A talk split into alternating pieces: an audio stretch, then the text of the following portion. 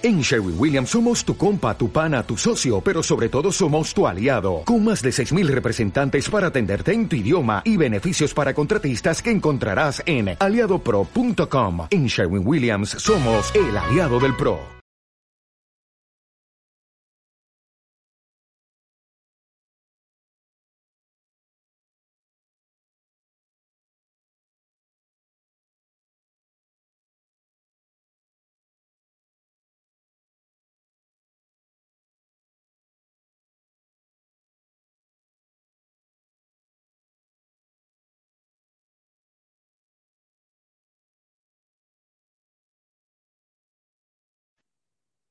Muy buenas noches, pues escuchas, estamos otra vez disfrutando de cada lunes de, bueno, menos el pasado, del mundo de los videojuegos. Es un deleite estar con, con todos ustedes los puedo escuchas y también con este panel que ya saben quiénes son. Entonces, muy buenas noches, es noche de Halloween o fue ayer, no sé. Yo, yo salí y todavía había este eh, niños pidiendo calaverita. dije, ah, recuerdo cuando era joven y pedí calaverita, ahora ya yo soy el que da los dulces. Así, así no está divertido pero pero pues que, que disfruten de estas bonitas fiestas. Y pues para continuar con esta temática pues vamos a presentar a nuestros este panelistas. Una persona que está media muerta es el buen Michael. Michael cómo estás Choco me estás diciendo entonces que los zombies que golpeé en la entrada de mi casa no eran reales no son parte del apocalipsis de este mundo que se está yendo hacia la fregada. No que chillan como niños este yo creo Ah, híjole, pues estoy bien, bien feliz justamente en estas bonitas fechas. los niños que golpeé, no. Bien, para los niños que golpeé, no, desafortunadamente. Bueno, luego les arrojé dulces, así como, y estás vivo. Nada, muy bien, muy feliz, este, disfrutando de las fechas, de los juegos de terror, como ya saben, cada año siempre jugamos algo temático, series, películas, un montón de cosas. Han sido una semana muy divertida, ¿eh? Muy interesante. Ah, qué bueno que te has divertido.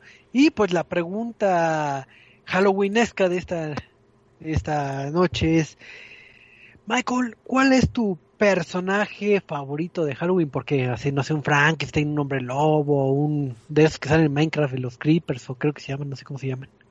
Ah, pues fíjate que me gusta mucho de Halloween, así como de película. Le agarré ya un cariño a Michael Myers de la saga Halloween, que justamente me empecé a, a descubrirla gracias a mi novia. Y de videojuegos, pues los monstruos de Silent Hill, como el Pyramid Head, por ejemplo, son como de mis monstruos favoritos, así que hay un poquito de esos dos mundos en estas fechas. Ok, pues es un gusto estar eh, compartiendo micrófonos otra vez este contigo, Michael. Pero también aquí está el buen Eduardo, el que siempre está presente todos los todos los lunes. señor señor puntualidad, ¿cómo está? No, no hay lunes que yo no esté en el en la transmisión porque yo soy el que hace las transmisiones. Así es. Eh, este, ¿qué, has jugado esta semana? Cuéntanos. Eh, fíjate que no he jugado tanto esta semana, anduve medio cansado porque ya tengo la última... Eh, eh ya, ya me vacuné otra vez, también Michael, por eso estuvimos medio muertos la semana pasada. Sí, sí pegó, pero está bien. Eh, ¿Qué estuve jugando? Ayer empecé a jugar Age of Empires. Jugué un poquito de League of Legends, ya se viene la, eh, la final del mundo el próximo sábado. Jugué, sigo jugando Far Cry 6. Eh, ya casi, o sea, creo que ya lo pude haber terminado por cómo es el juego, pero quiero completar todas las misiones, como siempre. Eh, entonces estoy ya casi a nada de, terminar Far Cry 6. empecé Riders Republic. Y, por eso, creo, creo, que por eso lo, he dicho muchas veces. Esta es de las épocas que más me gustan de lanzamientos viejos. Porque es la época de lanzamientos de Ubisoft. Entonces, Far Cry. De Far Cry me paso a Raiders Republic. Y de Raiders Republic me paso a Just Dance. Y nada más porque no hay un Assassin's Creed. Porque también Assassin's Creed lo habían lanzado. Y de Just Dance me paso a, a Pokémon. Entonces, este. Eh, eh, a ver cómo le hago. No sabes cuánto te odio porque llevan como tres años seguidos que te toca reseñar Just Dance y a mí no. Pero para que, no te enojes, para que no te enojes, Choco, ¿tú cómo has estado? ¿Qué has jugado? ¿Qué has hecho? ¿Qué tal? Ah, ¿qué he jugado? He estado jugando todavía el, el título de Hades. Ya llevo como 80 horas más o menos jugadas. Ya, ya faltan poquitos logros, pero ¿qué, qué, qué juegas? Me, me divierte mucho. Digo, a pesar de que ya llegué al punto que ya topé y es reiterativo, pero sigo jugando ese. Ese es el que he estado principalmente jugando y... No, creo que nada más ese. Si no me recuerdo, creo que es el único título que he estado jugando. Pero ya eh, yo espero ya esta semana acabarlo, entonces ya ya tocaré otro título que está en el catálogo de Game Pass, porque pues, cada quincena hay muchos títulos y nada, me, me falta vida para jugarlos. Ya quitaron Celeste y no lo alcancé a terminar. Yo estoy sufriendo que van a quitar este el Final Fantasy el 8 y yo lo quería acabar otra vez porque lo acabé hace mucho tiempo cuando, estaba en, en, versión de discos. Uh. Uh. Entonces quería acabarlo otra vez y ya no me dio tiempo. Y por más que juegue ahorita ya no me va a dar tiempo. Pero pues ni modo, es, es la bella vida de crecer, es lo bello de crecer. ¿Verdad, Michael? Tú que ya tienes al... A ver, Michael, tú que ya estás del lado del lado oscuro, ¿qué has jugado en Game Pass? Pero ya se me acabó Game Pass, se me acabó ayer y ya no renové para el siguiente mes y nada. O sea, digo, no es mal plan ni nada, pero Game Pass lo abrí tres veces en, en octubre. Y es que lo quería jugar en la computadora, pero no dejó mi, mi control de Play, no lo quiso reconocer y no pude jugar. Entonces dije, no voy a comprar un control de Xbox, pero igual y si me aviento otro mesecito, porque pues no deja de ser un precio bajo por todos los juegos que ofrece. Pero sí quisiera jugarlo al menos ya como en PC. O me consigo un Series S también, podría ser. Y ojalá, ojalá que, que te lo traiga Santa. Y ya oh, puedas, ya puedas, este... Que según va a haber eh, este restock de Series X. Uf. Uh, ojalá. Ya, ya Para que también los revendedores los ataquen como los refrigeradores de que se acabaron en 14 segundos. Que ha sido muy extraño. Por lo menos en México no he visto que tampoco se acabe tanto. O sea, PlayStation 5 se ha visto casi cada que voy a tiendas y Xbox Series X es un poco más raro, pero sí los he visto un par de veces. Y en Estados Unidos al parecer este, es imposible encontrarlos. Sí, es una invitación muy buena para la gente de México y la que nos escucha. O sea, si se quejan de que no hay stocks de consolas, créanme, sí hay. Literalmente pensé en voy a comprar uno aquí y llevármelo a vender allá. Pero va a salir el de Halo. Ah, no lo conseguí. Sí, sigo, maldita sea. Sigo esperando a ver si lo puedo conseguir. Va, va, Sí, ahorita que comentas de Halo, creo que en esta semana salió la alianza de, de Microsoft con una empresa que hace jabones para hacer un jabón de Master Chief. Entonces tienen el color verde clásico.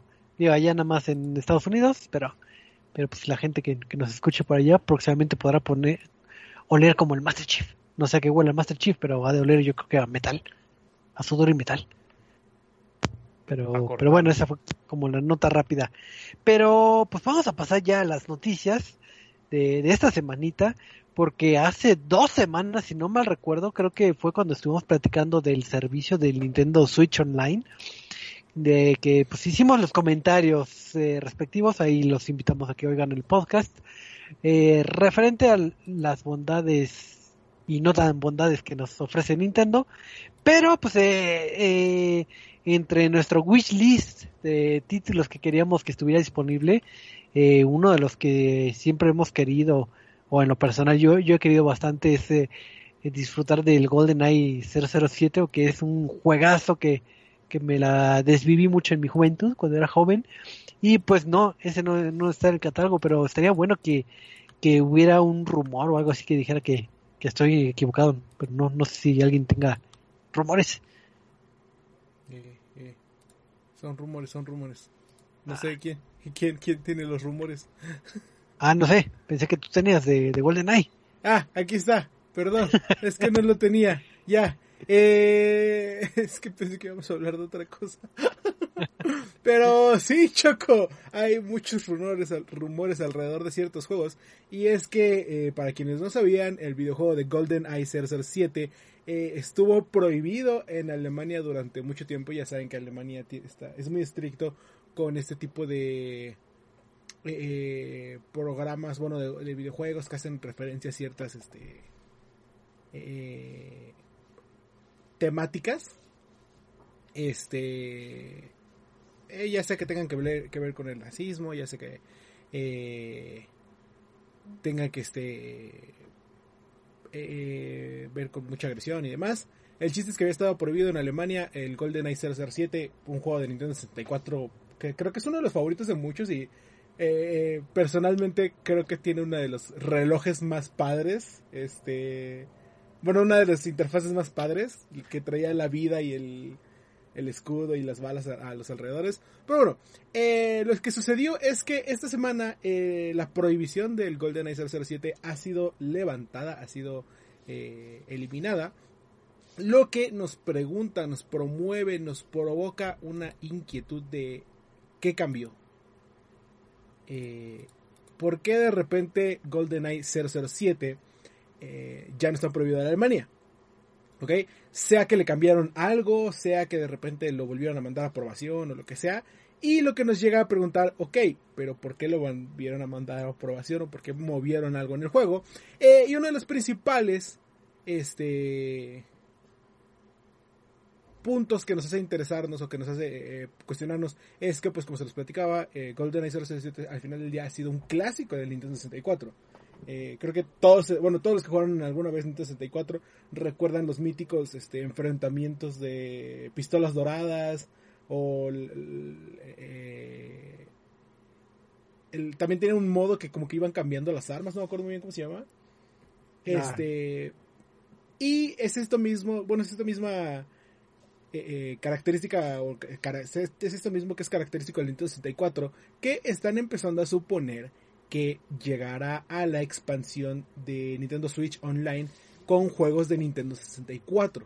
Eh, es decir, que podremos jugar pronto GoldenEye 007 en nuestra Nintendo Switch y lo más importante es que seguramente lo podremos jugar eh, con online, que había sido algo bastante difícil de hacer.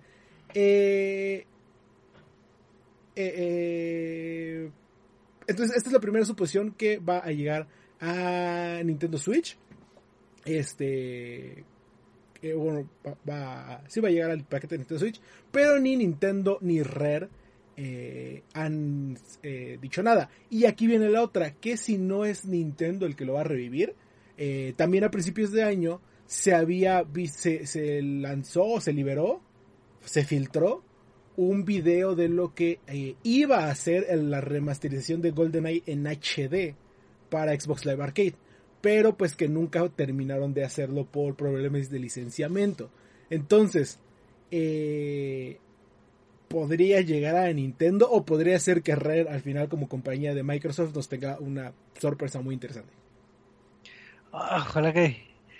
Bueno, creo que cualquiera de las dos noticias, ya sea por el lado de Nintendo o por el Xbox, eh, son buenas noticias. Ahora sí que ya le pegará al, al consumidor de cualquiera de las consolas, pero el tener ya sea la versión original pero con online o la versión este HD remasterizada en otra plataforma creo que son muy buenas noticias porque era era hermoso jugar el el multiplayer y ver en la otra pantalla así de que ah veo que está atrás de ti me voy a voltear entonces así reconozco ese cuarto sé dónde está ahí voy corriendo.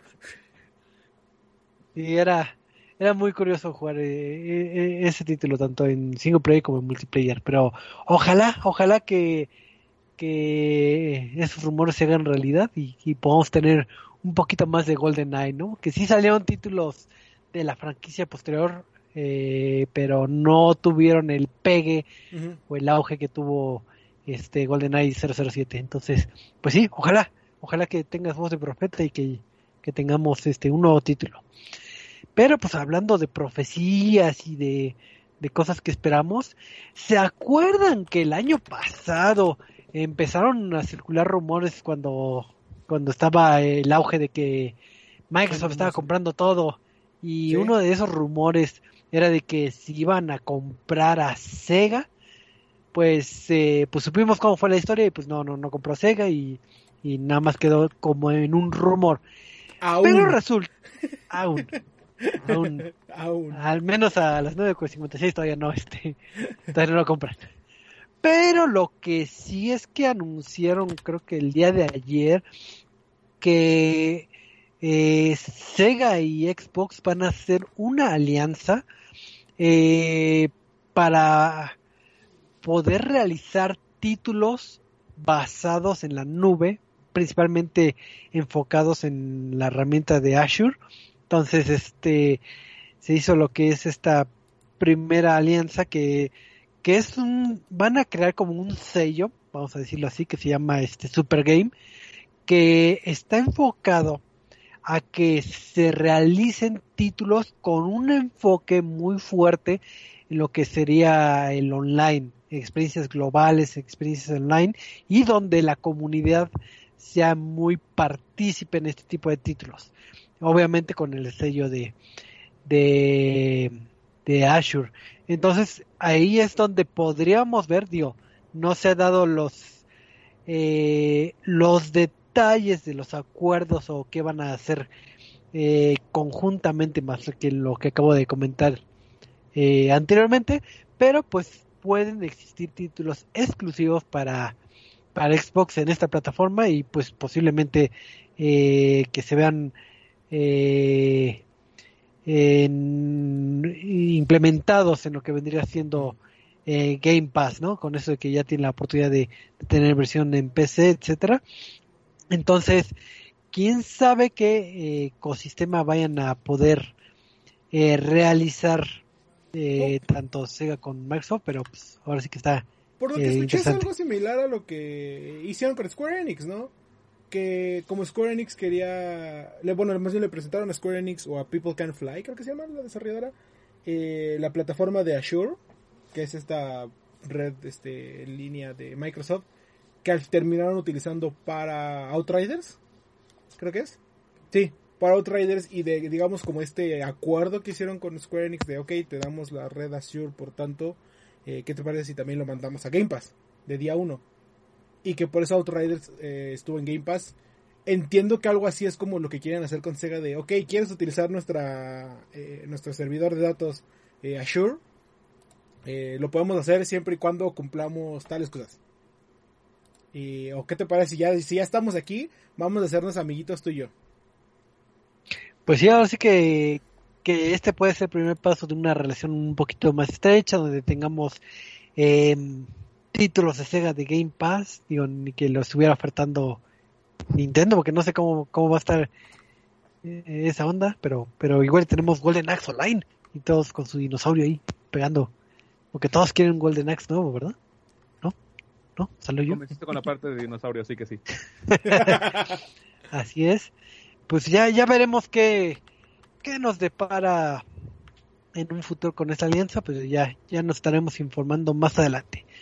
Pero hablando de temas de, de dinosaurios y la antigüedad, eh, creo que el título, bueno, estos meses ha estado sonando en lo que vendría siendo Age of Empires y pues el buen Eddie, pues creo que también hasta nos dijo que estaba jugando, pero a Sí. ver, ¿tienes noticias de Age of Empires? Sí, claro que sí, Choco. Y es que eh, el día de antier, bueno, el fin de semana la- se lanzó Age of Empires 4 para PC y para PC en sus plataformas de Steam y, y Microsoft Store a través de también, obviamente, Game Pass eh, de día 1. Eh, algo que se venía esperando desde hace años, creo que ya, eh, no sé cuántas veces habíamos visto Age of Empires 4. Recuerdo que todavía incluso pudimos jugar la beta o la alfa, no me acuerdo ni siquiera que era en eh, E3 hace dos, tres años, no me acuerdo. Este, pero bueno, ya salió la más reciente entrega, Age of Empires 4, no estamos hablando de la remasterización del 2 que hubo, sino Age of Empires 4 y eh, rápidamente se convirtió en uno de los juegos más vendidos en Steam, principalmente, eh, y llegó a por lo menos en Steam, este, llegó a tener más de 70.000 jugadores al mismo tiempo. ¿Ok? Eh, esto lo ha puesto incluso también en números de ventas solamente de Steam, no contar este Xbox. Lo ha puesto por delante de juegos como Back 4 Blood, eh, Phasmophobia y el recién eh, que también ha dado mucho que hablar, el juego de Amazon New World. Entonces, este, considerando solo Steam, eh, no considerando Game Pass, de cuántos números o cuántas personas estén jugando actualmente en Game Pass que es lo que creo que más emoción me da saber que, que tantas personas están jugando, pero pues lo más interesante de esto es que pues al parecer todos esperaban, todos sí esperaban un Age of Empires este 4 y, me encanta porque digo, lo empecé a jugar el fin de semana con unos amigos, no me acordaba realmente de nada, un amigo nos dio una rastriza. Y este, y yo así, ¿cómo utilizo los cheats de papel para darme piedras y darme madera y todo?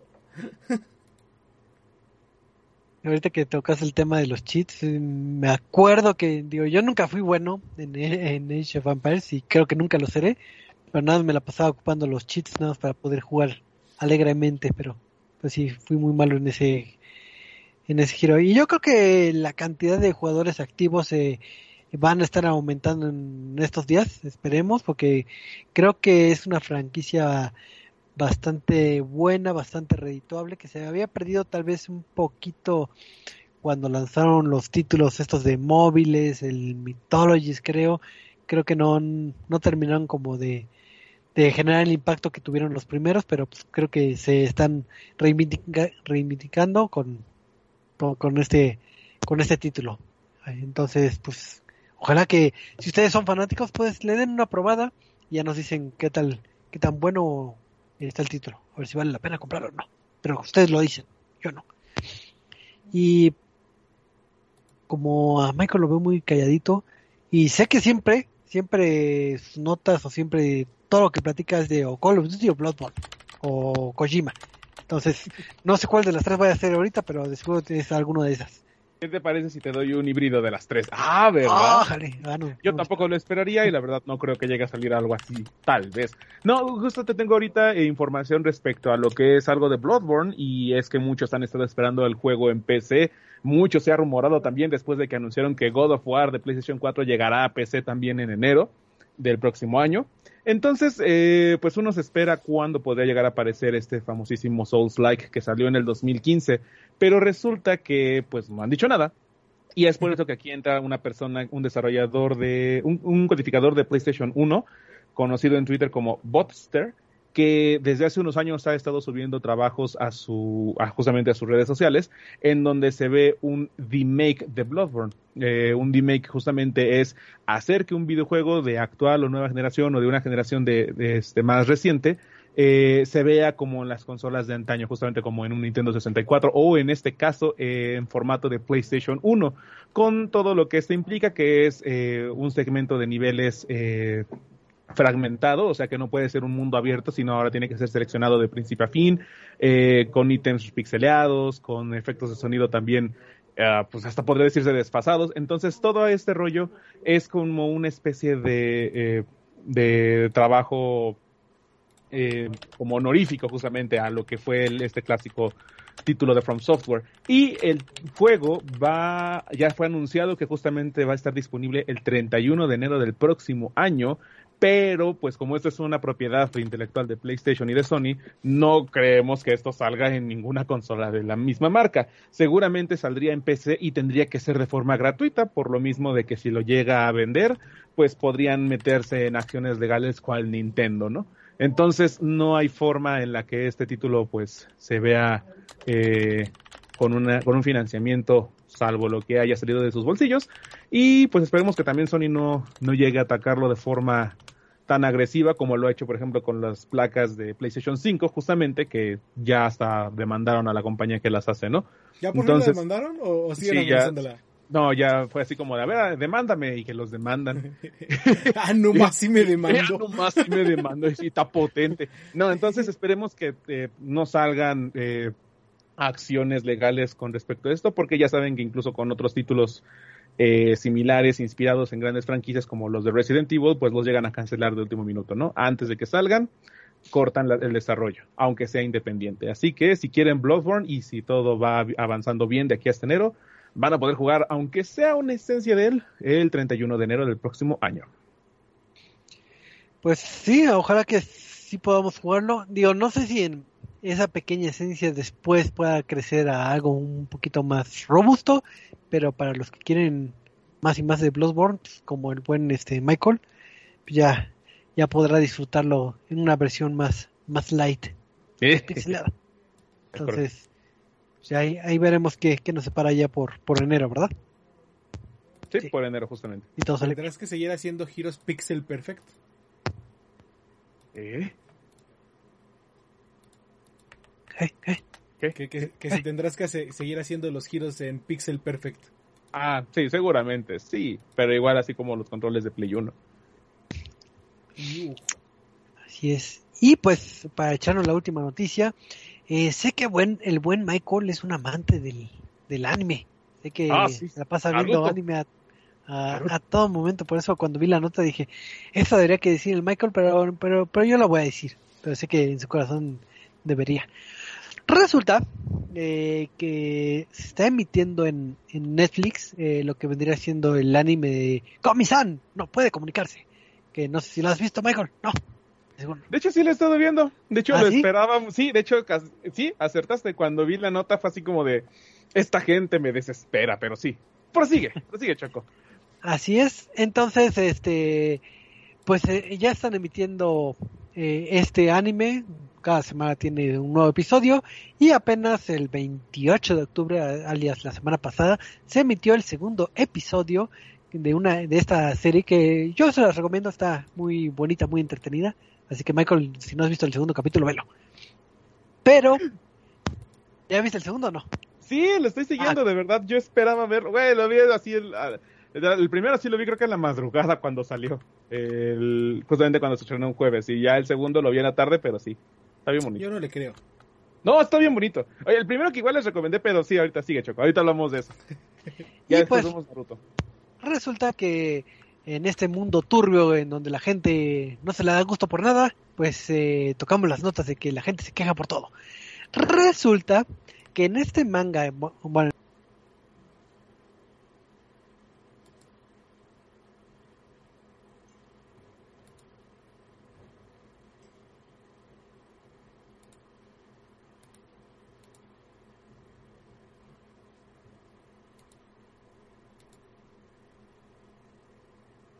este Najimi, a veces se refiere él como hombre o a veces se refiere ella como, como mujer. Entonces, eh, eh, pues en algunos diálogos eh, se dirá, se vestirá como hombre, a veces se vestiría como mujer. Entonces, queda la duda de si es hombre o mujer, pero digo, digamos que eso es normal en el canon del manga. Pero ¿qué pasó en el anime? Cuando se hizo el trabajo de subtitulación, eh, las personas de Netflix quisieron ocupar lo que vendría siendo el lenguaje inclusivo y se acordarán de cierta chica que se hizo famosa y se hizo viral por, por el compañere. Pues resulta que aquí, pues, eh, Najimi en ciertos diálogos se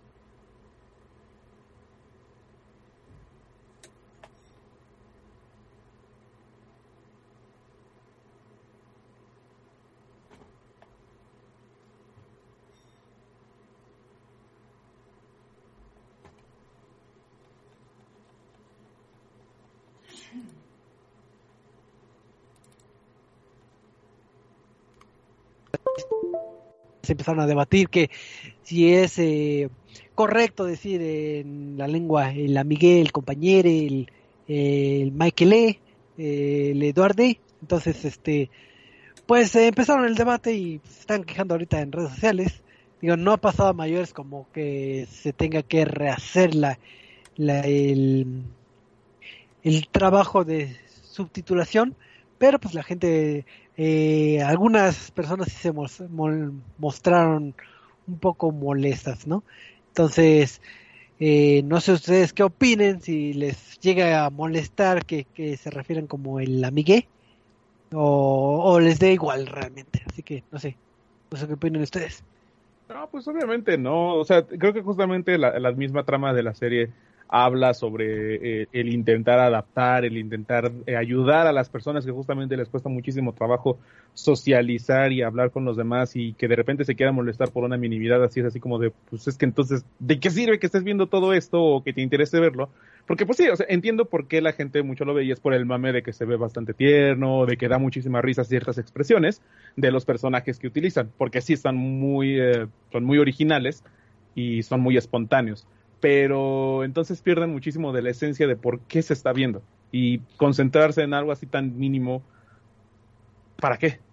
Ok, no les gustó, está bien, pues pueden, pueden ponerlo en subtítulos en inglés y no lo van a leer.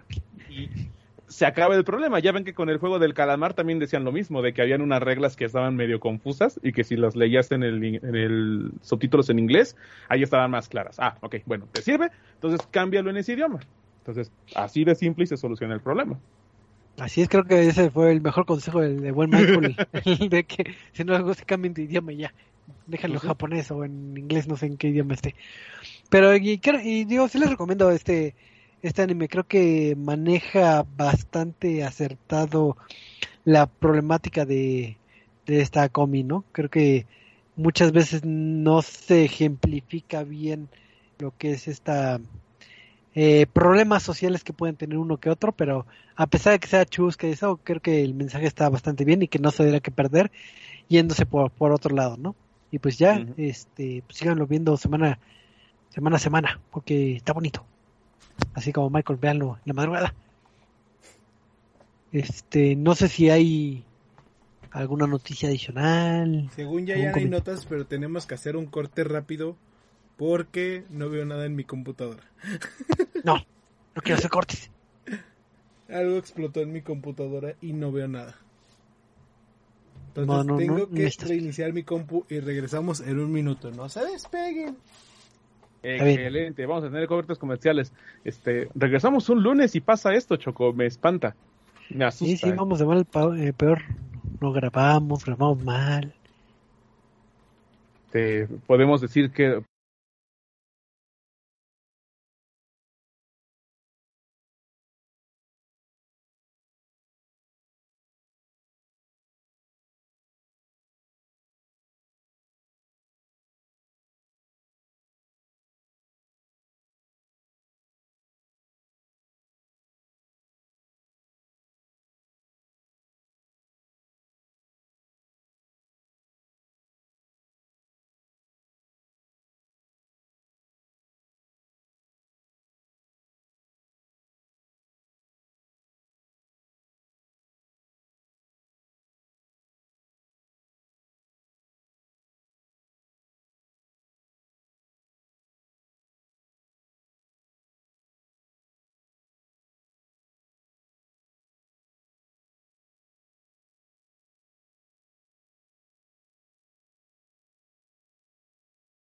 Ya volvimos mágicamente y no sé, yo que estaba hablando mucho y resulta que estoy muteado y todos estamos muteados. Entonces se perdieron unos comentarios muy alegres, pero eh, pues vamos a pasar ya directo a lo que vendría siendo la reseña de la semana, porque pues, nos gusta hablar de juegos que salieron hace seis años, ¿por qué no?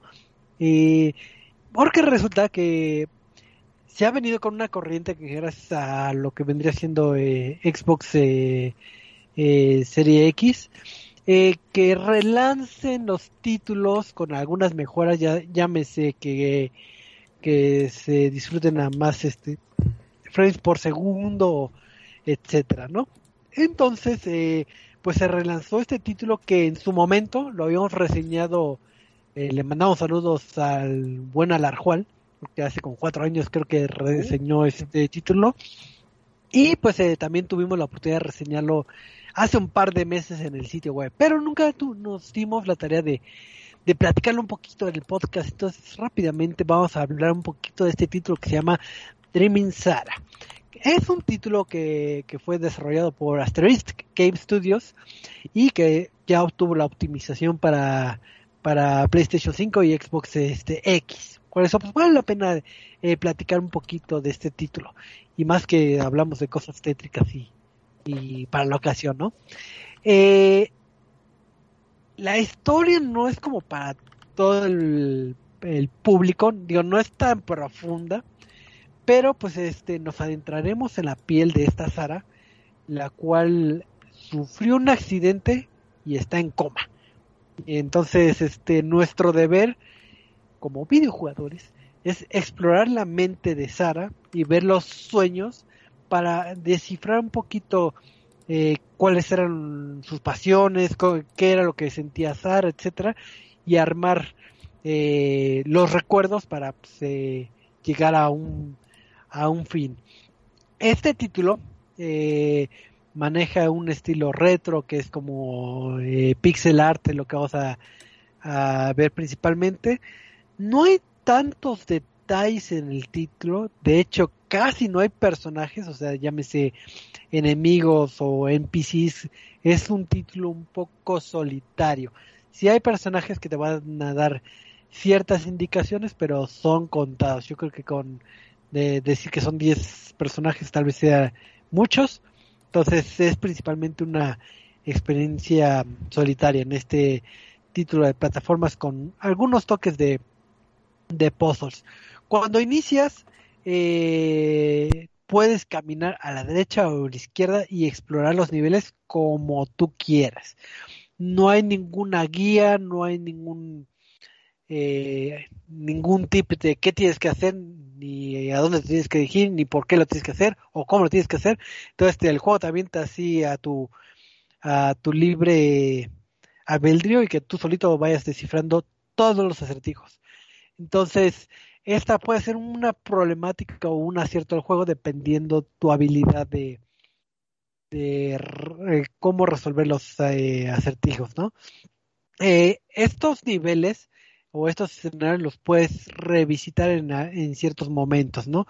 Entonces, cuando quieras algún artículo, puede ser que digas, ah, este mundo que exploré en un inicio y que me había topado con pared, ahora ya la puedo liberar con este artículo o puedo ver si encuentro eh, eh, otros este, aditamentos, ¿no?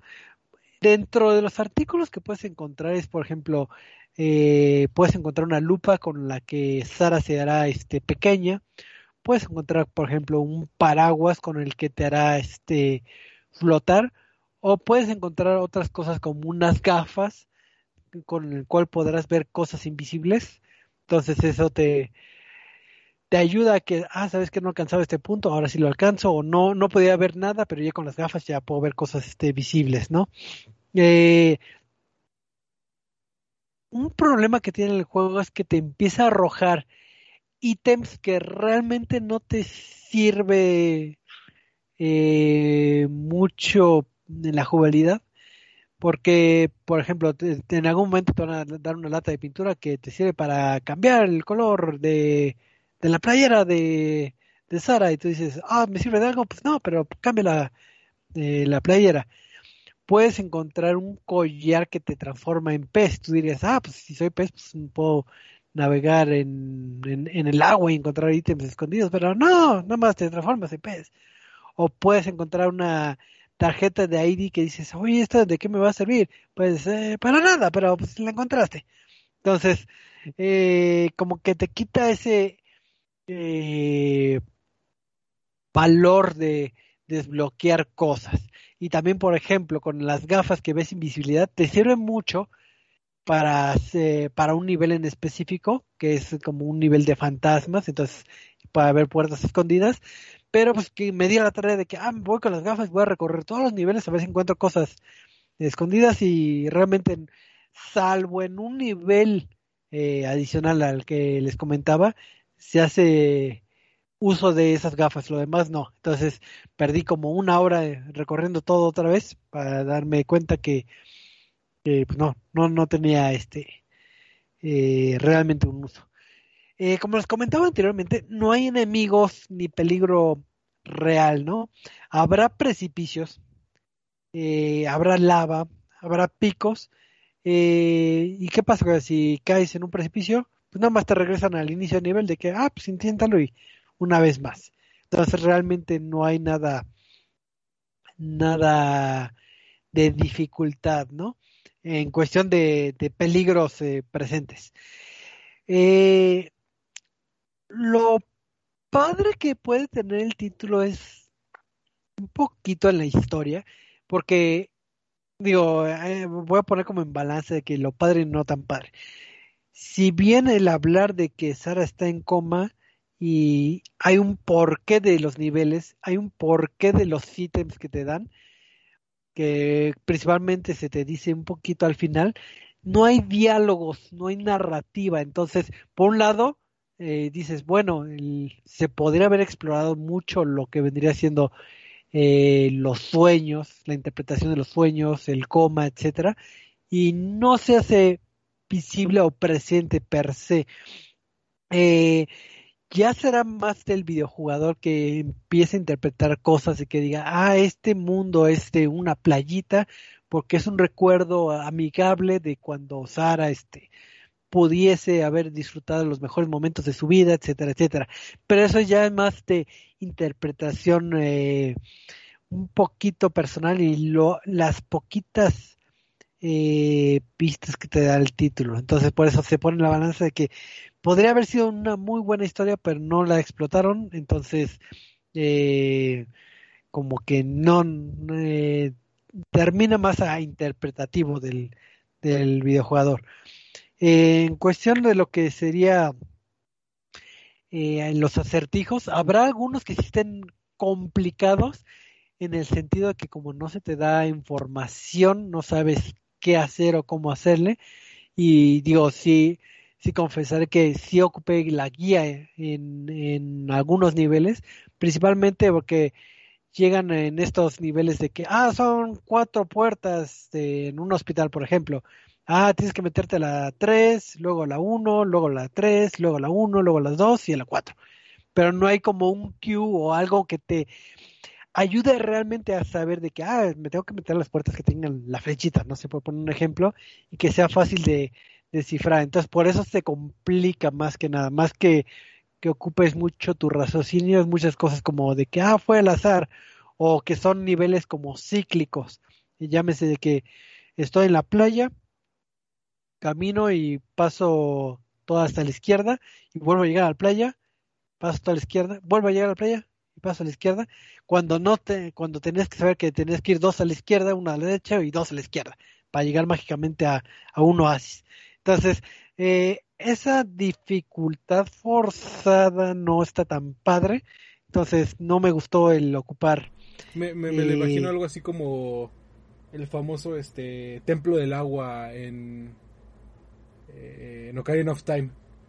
Pero digo, ni me acuerdo cómo, cómo, cómo es el templo, sé que es muy odiado, pero me imagino que sí hay ciertas ayudas eh, para que puedas este liberarla, pero cuando no hay ninguna ayuda y es de que, ah, pues todo adivina el patrón, pues sí está complicado, porque pues puedes generar bastantes variables.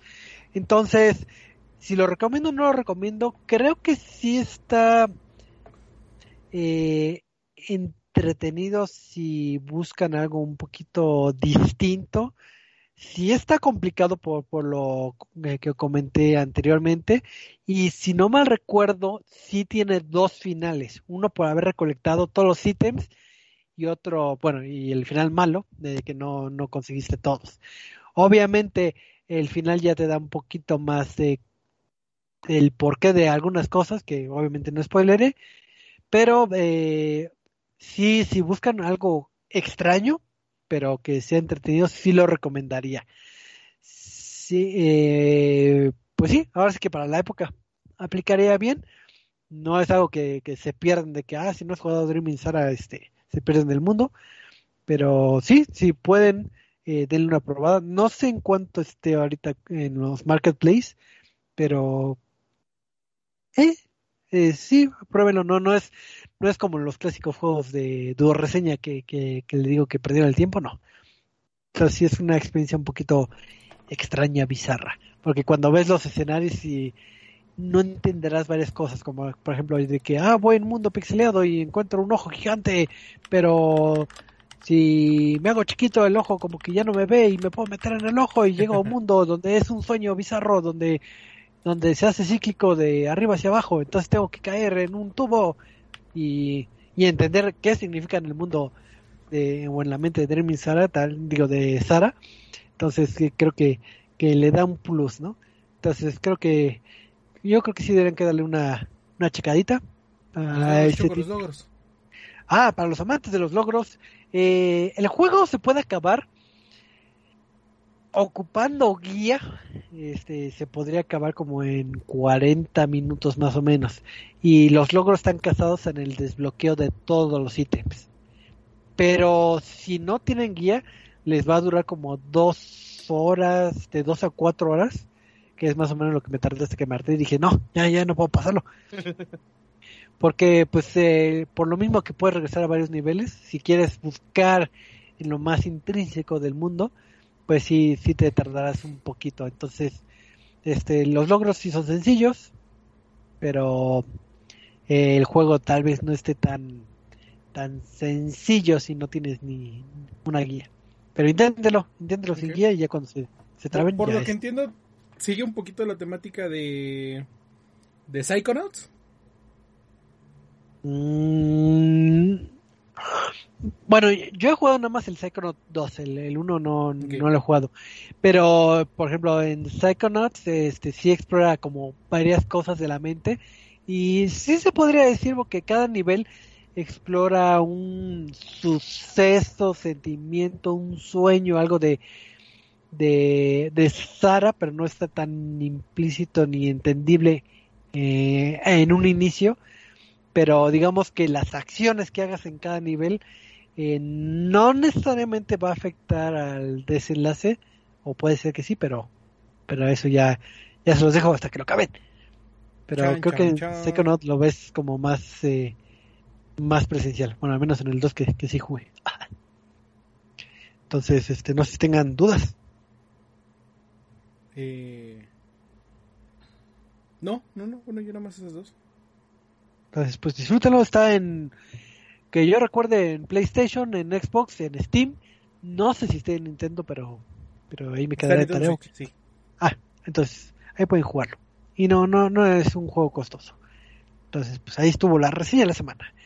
Pero pues vamos a platicar de otra cosa, güey, porque ustedes se preguntarán por qué no, estu- no estuvimos la semana la semana pasada y no sé si tenga algo que ver, pero eh, creo que Eduardo estaba medio muerto, pero se dio la tarea de visitar mundos este paralelos, mundos vastos y quiere comentarnos algo. Entonces, a ver, Eddie, eh, ¿a dónde te fuiste vago? De seguro te fuiste vago.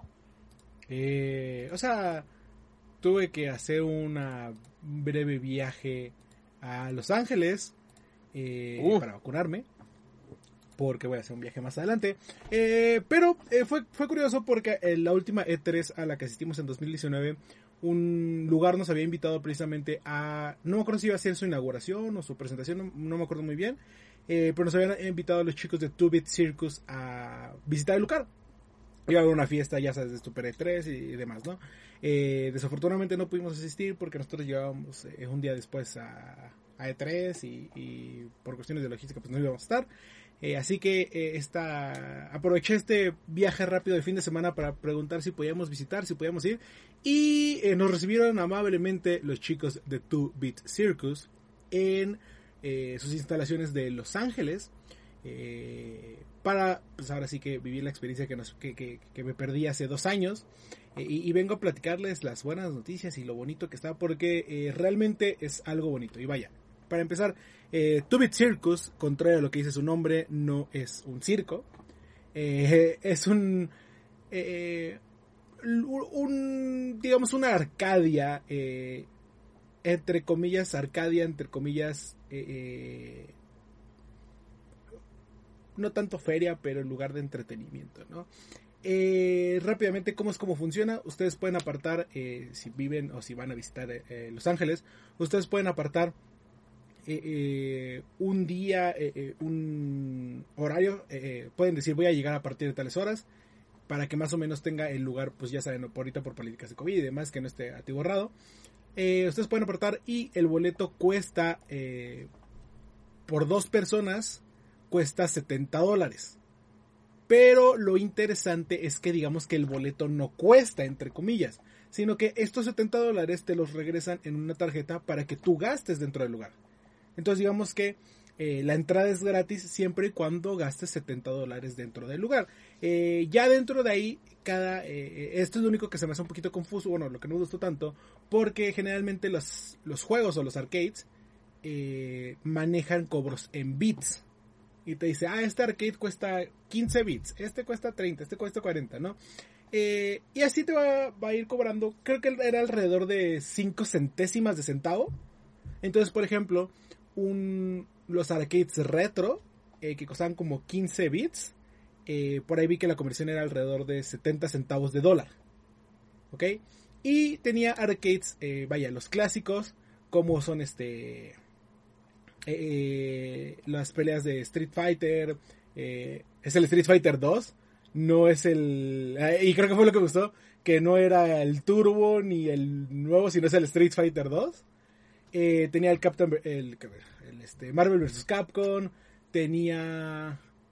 eh, eh, hay uno de los... Un, beat'em up famosón. De esos este, también viejitos. Eh, tenía máquinas como Galaga. Tenía una máquina de el juego de realidad virtual, que era de los primeros de Star Wars, de manejar el X-Wing, que no me acuerdo cómo se llamaba muy bien, era el X-Wing Missions o algo así. Eh, pero el chiste es que tiene varias consolas, bueno, varios juegos retro, entre comillas, y varias, este, varias consolas nuevas, o bueno, remasterizadas. Por ejemplo, tiene un juego de Pac-Man que se juega entre cuatro personas. Eh, entonces los cuatro están jugando al mismo tiempo y de hecho hay un momento en el que un Pac-Man se puede hacer grandote y se puede comer a los demás Pac-Man. Eh, tiene juegos de estos remasterizados como Pac-Man y uno que me interesó mucho más. Eh, tiene una mesa de... ¿Cómo se llama? ¿Hockey de aire? Este... Sí, sí, sí, sí, se le llama así, no, no sé. Creo que sí se lo conoce así.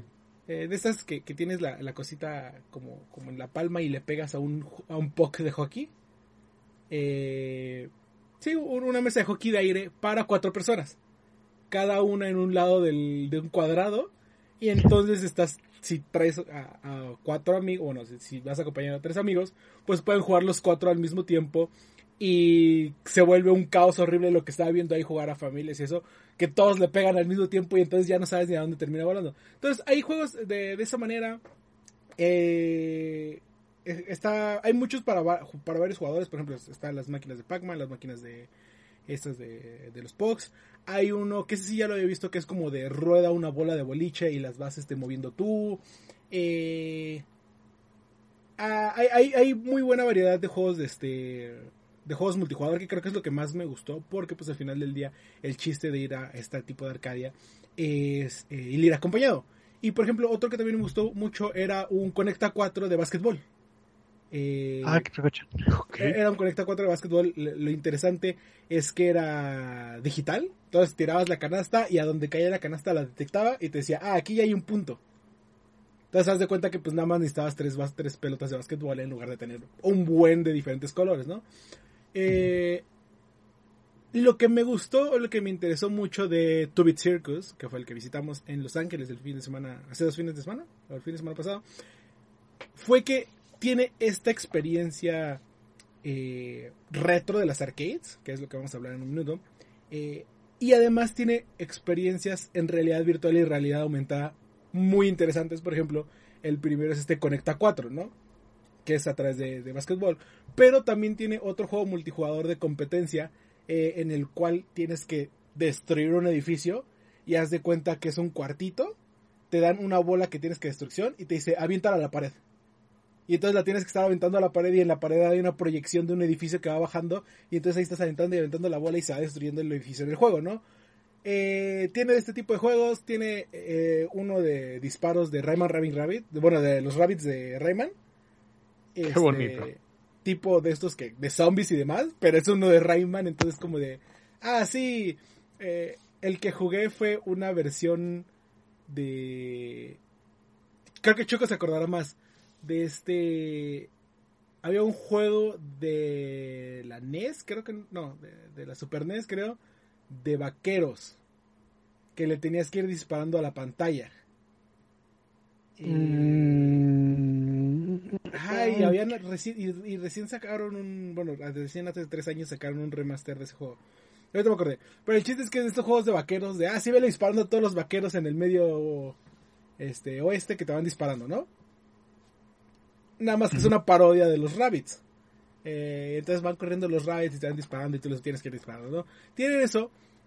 Eh, tenían, tienen uno que es de reventar globos in- inflados, este, pero con pelotitas de, de esas como de, pelot, de, de- de alberca de pelotas. Igual que las avientas a la pared y te detecta la pared. Eh, bueno, te detecta el sensor. Haz de cuenta que sí, como si tuvieran un Kinect conectado. No sé qué sensor utilicen, pero te detecta los movimientos en la pared. Y aún más interesante, tiene mucho énfasis en lo que es eh, realidad virtual y realidad mixta. Por ejemplo, tienen estaciones eh, grandes de diferentes modelos, de diferentes juegos de realidad virtual que utilizan. Si no me equivoco, estaban utilizando un, un Oculus, eh, pero creo que era uno de los primeros Oculus. Y entonces, por ejemplo, había una estación completa que te subías y te dice, ah, puedes elegir tales experiencias, ¿no? Nosotros jugamos la, una que era como eh, de rock, que te iban persiguiendo unos robots y tenías que ir este, recogiendo unos cristalitos. Y entonces el chiste es que te pones el visor, te pone en un, este, en un entorno eh, postapocalíptico. Eh, puedes voltear a ver y haz de cuenta que están en un cuadrado, en las aristas del bueno, en las esquinas del cuadrado, están tus demás compañeros. Entonces volteas a ver y puedes ver a tus compañeros en la realidad virtual, ¿no? Y el chiste es que enfrente de ti te dan como una torreta montada para que puedas disparar. Eh, y ya cuando empiezas el juego te dicen, nada más que agárrate bien de la torreta porque toda la plataforma se mueve. Y entonces como se supone que estás en una navecita disparando y demás, eh, la plataforma se empieza a mover para que así como, ah, sí, ahora vamos de lado y ahora vamos del otro, y luego te avientan aire, y entonces tú tienes que estar ahí moviendo la, torreta y disparando a todas partes. Tiene, eh, tienen variaciones de ese en, diferentes tipos de juego, tienen estos de que te subes y eres como un pájaro volando, eh, había otro de estos clásicos que, te dan la pistola o el rifle y disparas. Eh, pero tienen estos juegos de realidad virtual y aparte tienen experiencias al estilo eh, de estos cuartos, ¿cómo se llaman? De, los escape rooms. digo al estilo escape rooms porque no son escape, escape rooms. Eh, pero al estilo escape rooms con realidad aumentada y realidad mixta. Hay unas que es que te dicen este es un este, laberinto. Y tú de, ah, pues, o sea, supongo que como es realidad virtual, eh, me dan unos controlcitos y me muevo en el laberinto como con los controles. Y te explican, no, te ponemos en un cuarto y hay un laberinto en el cuarto. Tú te tienes que mover por el laberinto viendo lo que hay. Y hay uno que es de terror, que es de, este, de un minotauro, y otro que es la versión como, digamos, eh, amigable, que es de igual de los rabbits tiene dos colaboraciones con Ubisoft que se me hizo muy atractivo. No, no los había visto en otro lugar. Eh, y entonces tú tú te vas con los visores y te vas moviendo así como por el laberinto y tú todo súper sacada de pedo porque es ay, es que no sé dónde estoy caminando y si voy caminando en realidad virtual. Eh, tienen eso, tienen un... Eh, me dio risa porque lo primero que pensé es un Surgeon Simulator en realidad aumentada porque era un, haz de cuenta que un operando grandote. Eh, pero pues por el aspecto de videojuegos y además lo primero que apareció fue un Surgeon Simulator, eh, donde está el cadáver y te dicen, ah, si eres un estudiante de medicina y tienes que ayudar a operar el cuerpo. Y, va a salir sangre y demás. Y no me acuerdo qué más experiencias tenían. Entonces, eh, por 70 dólares puedes llegar a jugar todas esas. Obviamente las experiencias de realidad virtual son más caras. Creo que estos cuartos de escape rooms llegaban a costar 25 dólares por persona. Eh, y los de realidad virtual de disparar y demás estaban como alrededor de 15 dólares, si no me equivoco. Pero al final del día, pues, eh, eh, si entras con 70 dólares para dos personas, pues te, alcanza más que suficiente para probar estos juegos de realidad virtual y probar las demás arcadias. Y además, dentro del lugar, te venden la comida con la misma tarjeta. Creo que para dos personas igual te gastas como 20 dólares. Este. Yo, yo, yo apliqué la influencer de dame un plato de cada uno. Eh, pero principalmente de los appetizers, de los estos como al centro. Y debo decir, tienen banderillitas, que son así unas cositas así chiquitas. Este. Tienen las banderillitas que puedes poner en queso y en catsup y te las vas comiendo. Tienen tater tots, que son igual cositas así de eh, de papa, como mini papas hash browns. Y venden pizzas, eh, pizzas, este, bueno, también venden pizzas, nada más que ese día que fue el domingo no tenían pizza. Eh, venden papas con queso y con este chili y con una salsa de alioli muy rica que picaba y, y muy rica. Realmente la comida es muy rica, no es tan cara. Entonces, en general, por 70 dólares para un día eh, creo que no se me hace tan caro considerando que eh, puedes llegar, haz de cuenta, a las 9 de la noche y salir de ahí creo que los viernes cierra a las 2 de la mañana. Entonces, eh, la zona creo que es lo único que no, no me ha agradado del todo. O sea, no está en un lugar feo. Eh, tiene un muy buen lugar amplio. Este, también no es para que estén amontonados. Creo que eh, eh tienen suficiente espacio para que puedas caminar y demás. tiene un espacio exterior para que te puedas sentar a comer también, por si quieres. Hay creo que dos estaciones de camión. No se puede llegar tan fácil por metro, tienes que llegar por camión. Y el estacionamiento no, creo que no tampoco sería tan fácil, a pesar de que está en la calle, pues, pero si se llena mucho, pues no va a ser tan fácil llegar.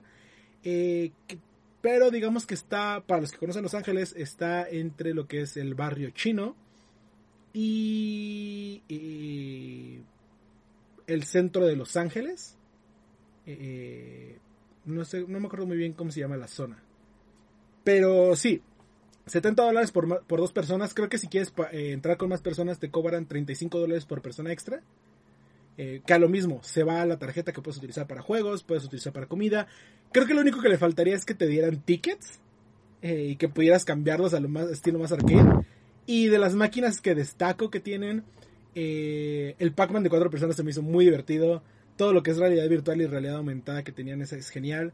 Eh, tienen una de estas máquinas de Injustice, eh, que es como el port de la versión mobile, pero te va dando tarjetitas para que colecciones a los personajes de Injustice y puedes armar tu propio equipo. Déjenme ver si las tengo por aquí. Eh, ah, sí, aquí las tengo. Entonces, por ejemplo, tienes este. Vas derrotando niveles y te van dando tarjetitas. Obviamente es de las que cuestan un poquito más. Y vas armando tus propios equipos para seguir jugando en Injustice. Eh, y todo esto te digo es a través de una tarjetita que es este tap, que la vas pegando a todos los juegos y te va descontando. Eh, si quieres agregarle más dinero, le puedes agregar más dinero sin problema. Eh, entonces, realmente creo que es este, considerando, digamos, las opciones que hay en Los Ángeles para pasar un fin de semana, digo, si te quieres ir a Santa Mónica, también te vas a gastar una considerable cantidad de dinero. Eh, creo que es una muy buena opción para ir eh, eh, tanto en pareja como con amigos para un fin de semana y no se me hace realmente caro 70 dólares. vaya, a nosotros son 1400 pesos. Este, pero pues te sirve para comer y jugar videojuegos. Ok, pregunta, preguntas que me gusta preguntar. ¿Qué pasó? ¿Había maquinitas de baile de las Pump It Up? No, y, creo que eso, también es de lo que me hubiera gustado ver. Eh, no había de las clásicas maquinitas de, ni de baile, ni de... ¿Qué otra te había dicho? El tambor. Eh... ¿Taiko? Creo que sí había una de música, no recuerdo muy bien. Eh, pero sí, de baile no, no había. De ritmo, creo que había una de estas de, este, de las que tienes que saltar. Eh, hay de estas de que en el muro te aparecen diferentes botones que tienes que apretar y tienes que ganarle a tu contrincante. De a ver quién aprieta más rápido. Eh, y no sé qué, otra me está faltando. Eh, está el skiball, que es el.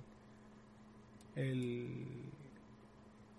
¿Cómo se llama? El clásico de estos de avienta la pelotita y que caiga en una de las bolas en uno de los hoyos. Pero sí, no, no hay, no hay, no hay de baile, ni me habías preguntado de otra. Ah, el King of Fighters. King of Fighters, pero había el Capcom vs Marvel, que pues, es más conocido allá. Hasta aquí, aquí, en las farmacias está el King of Fighters. Sí, sí, sí. Eh, pero sí, no creo que es lo único que le faltaría, una, una, una de baile. Ok, eh, comparándolas, digo, eh, con otras propuestas, digo, tú, tú, comentaste efectivamente que tal vez uno de los peros es que no te dan este esquemita de que, ah, me dan tickets y los cambio por una, mil tickets por una gomita y la goma me salió mil pesos.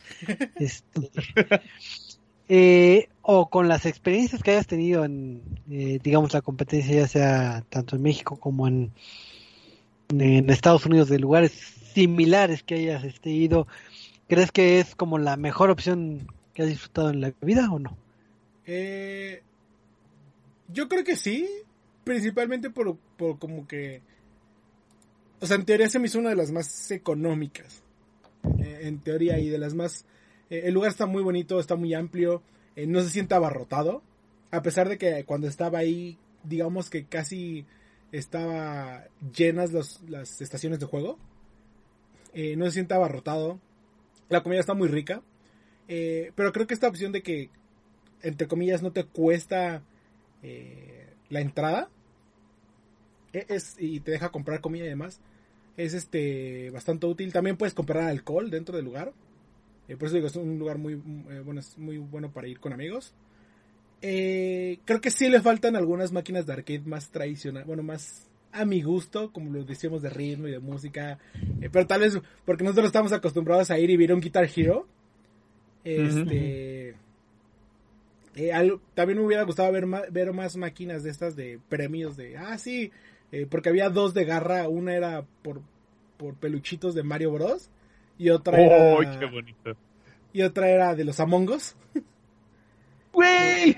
Eh, me hubiera gustado ver más con dulcecitos y demás, pero pues eh, se entiende que ese no es el punto principal, sino al final del día son los videojuegos. Eh, eh, pero sí, definitivamente es una de las opciones más caras. Creo que para niños realmente no es, no es una opción para niños eh, realmente, sino sí tiene un punto, un punto de vista más adulto.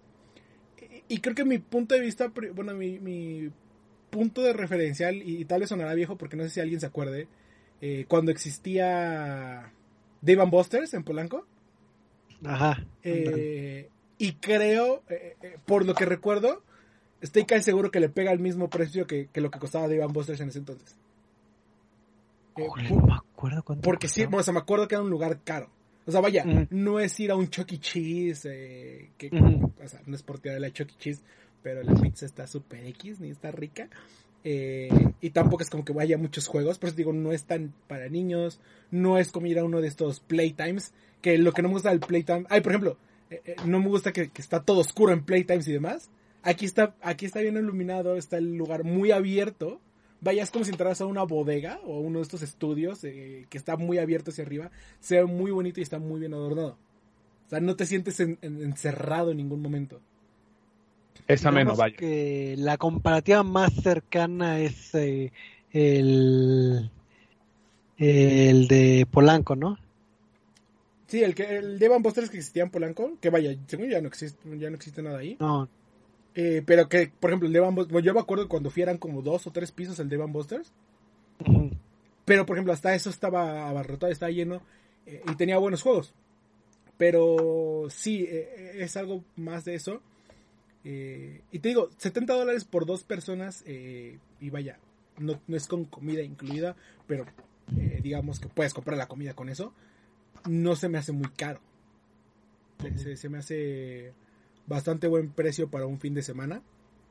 Y considerando lo que cuestan opciones como el cine, lo que cuesta por ejemplo, si vas a Santa Mónica y te quieres subir a la rueda de la fortuna, te cuesta 10 dólares por persona.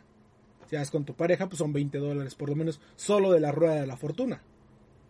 Eh, y de la comida y demás que quieras hacer ahí, pues eh, sí va pegándole al precio, ¿no? Entonces sí, realmente se me hace una muy buena opción. Eh, definitivamente volvería a ir. Me, me- me gustó bastante.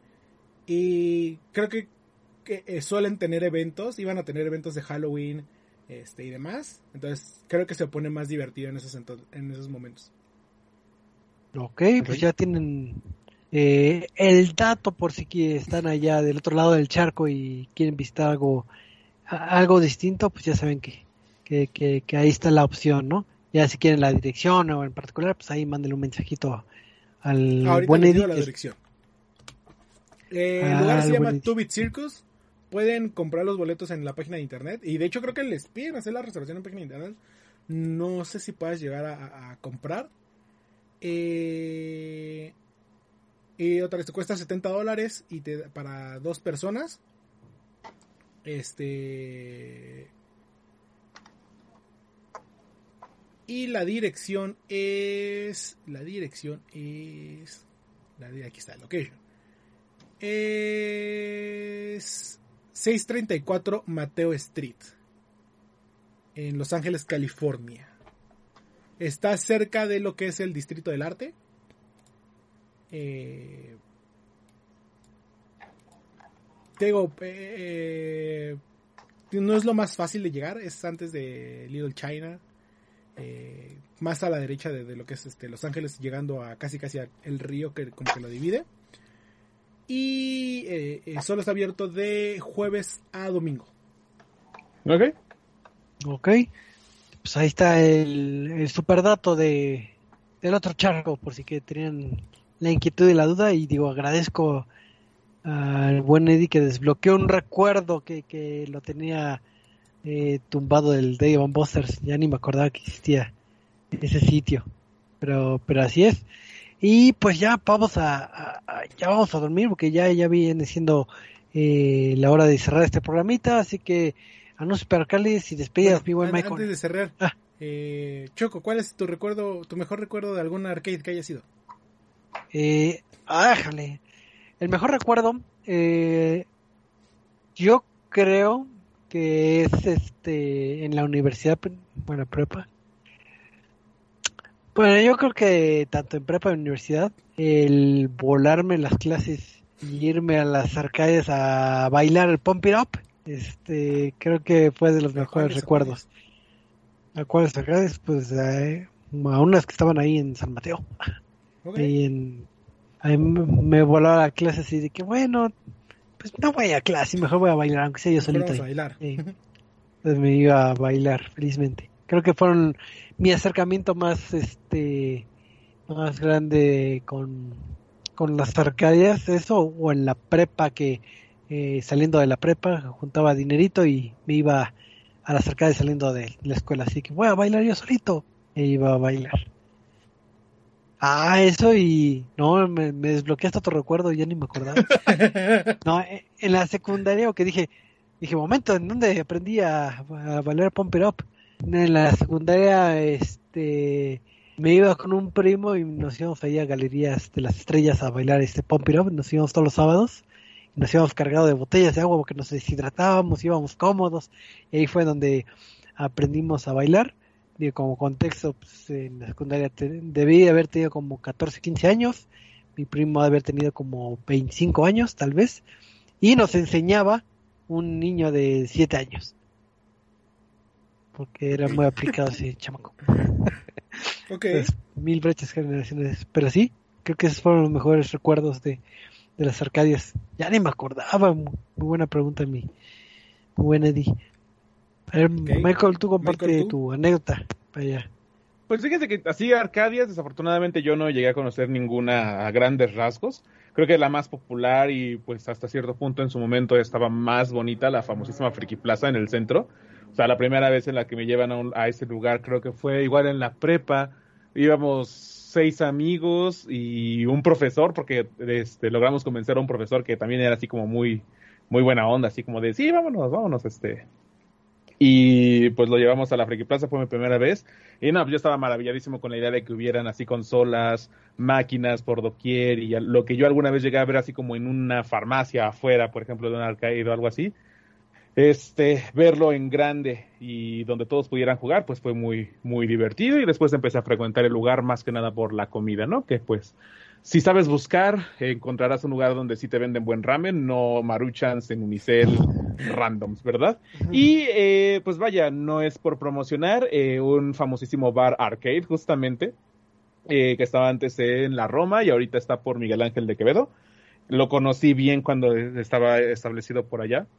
Y pues me gustó también la experiencia, la idea de comer y estar jugando y que todos estuvieran ahí tranquilos. O sea, de repente te podías aventarte una reta de Mario Kart 8 con un emulador gigantesco donde estaban conectados justamente cuatro controles y si tú querías retar a alguien, pues le decías, oye, puedo jugar y ya, jugaban todos. De hecho, lo que me gustó como lo, lo que mencionaste de este lugar, Eddie, porque se ve que es un lugar en donde no están hechos igual para competir o ser agresivos o ser presumidos de, así de ver quién es el más... Eh, el, que nada más se queda aquí todo el tiempo este, jugando. Sí, de eso de que llegas y pones tu monedita. O sea, sí tienen máquinas de arcade de peleas, pero no sí, tiene pero... desenfoque.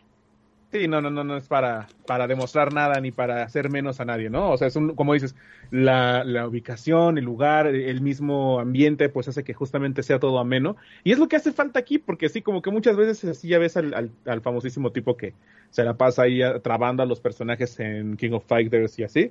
Entonces, pues, está muy bonito que existan lugares así. Lástima que, que estén un poquito lejos, pero ya tendremos la oportunidad de poder ir y hacer algo por allá en algún momento de fuera de pandemia. Así es, que qué bonito hablar de un poquito de las Arcadias, pero yo creo que eh, ahondaremos más el tema en algún tema random en el futuro, pero pues ya, ya, ya, es así que Michael, ya despídete. Bye, nos vemos. Gracias por acompañarnos. Así de rápido. Acuérdense de nuestros sitios, arroba ResetMX Twitter, resetmx.reviews, donde puedan ver toda la información de videojuegos, noticias, reseñas y muchísimo más. Y este, Warzone todos los días, porque nunca me canso del Warzone. Bueno, no juegues esos juegos, ya te dije. Este, Eddie, eh, anuncios parroquiales, que, que, que, hay finales de LOLcito, tienes algo el jueves. Eh, claro que sí, recuerden que nos pueden seguir en arroba sentinelop, Facebook, Twitter, Instagram y TikTok para todas las noticias de deportes electrónicos. El sábado se viene la gran final del Campeonato Mundial de League of Legends eh, directamente desde Reykjavik. ¿Sí están jugando en Reykjavik, creo? No recuerdo muy bien. Eh, la gran final entre China y Corea una vez más. Gen, este Genji. Eh, Damon Kia contra EDG, Edward Gaming.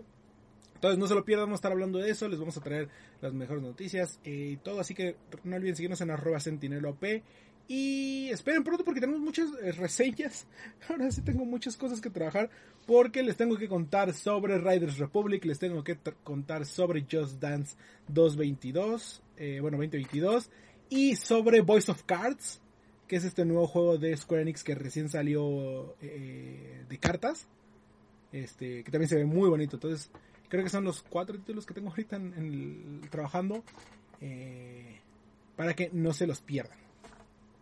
Así es, muchísimas gracias a este panel de conocedores y gracias a los que nos oyeron en vivo y en el recalentado. Recuerden que todos los lunes, bueno, casi todos los lunes este, grabamos lo que es eh, este bonito programita con mucho amor para ustedes. Así que disfruten de estas fiestas y descansen y nos vemos hasta la próxima.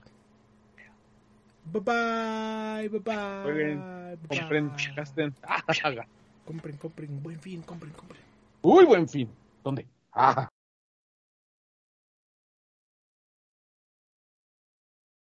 Dale más potencia a tu primavera con The Home Depot. Obtén una potencia similar a la de la gasolina para podar, recortar y soplar con el sistema OnePlus de 18 voltios de Ryobi desde solo 89 dólares. Potencia para podar un tercio de un acre con una carga.